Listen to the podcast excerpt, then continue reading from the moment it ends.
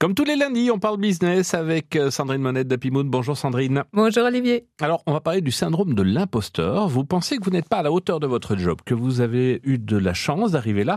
Euh, bah peut-être que vous souffrez de ce syndrome de l'imposteur. Mais oui, j'aime beaucoup cette notion en fait parce que on connaît tous des collègues qui généralement sont narcissiques, qui se surventent, qui ont tout fait, qui savent tout sur tout. Alors c'est fatigant, je trouve.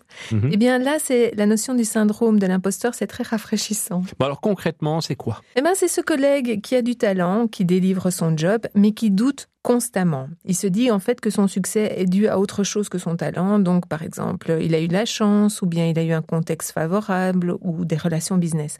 À tel point que ce doute se transforme en angoisse. Mhm. L'angoisse de tromper son monde, de vivre dans le mensonge, et surtout que les gens vont s'en rendre compte. Alors, comment une personne peut-elle en arriver à ce point? En fait, elle se dit que son travail est trop simple ou trop évident pour mériter euh, de l'attention ou un salaire. On a observé que beaucoup d'HP, donc les hauts potentiels, souffrent de ce syndrome parce qu'ils font certaines euh, tâches très facilement pour eux. Et donc, du coup, ils n'accordent pas de valeur à ces tâches.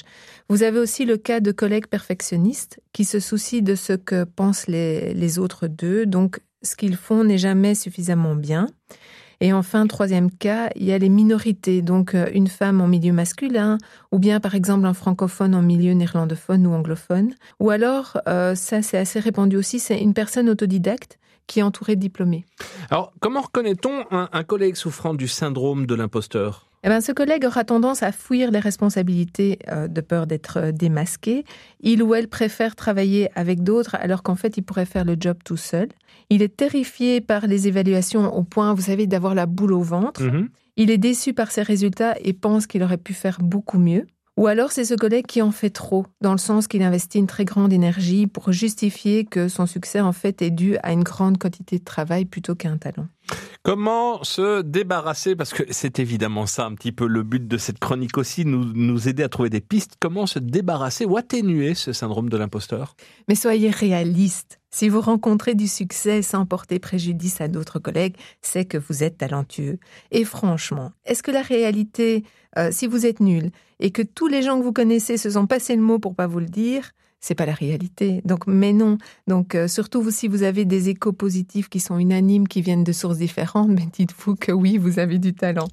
Donc, si vous vous sentez imposteur, dites-vous que oui, vous avez du talent, vous avez des compétences, vous pouvez être fier de votre travail et surtout apprécier les feedbacks positifs parce que c'est pas tous les jours qu'on en reçoit. Je suis bien d'accord avec vous. Merci Sandrine. On va retrouver cette chronique sur votre page Facebook, sur votre site internet happymood.be.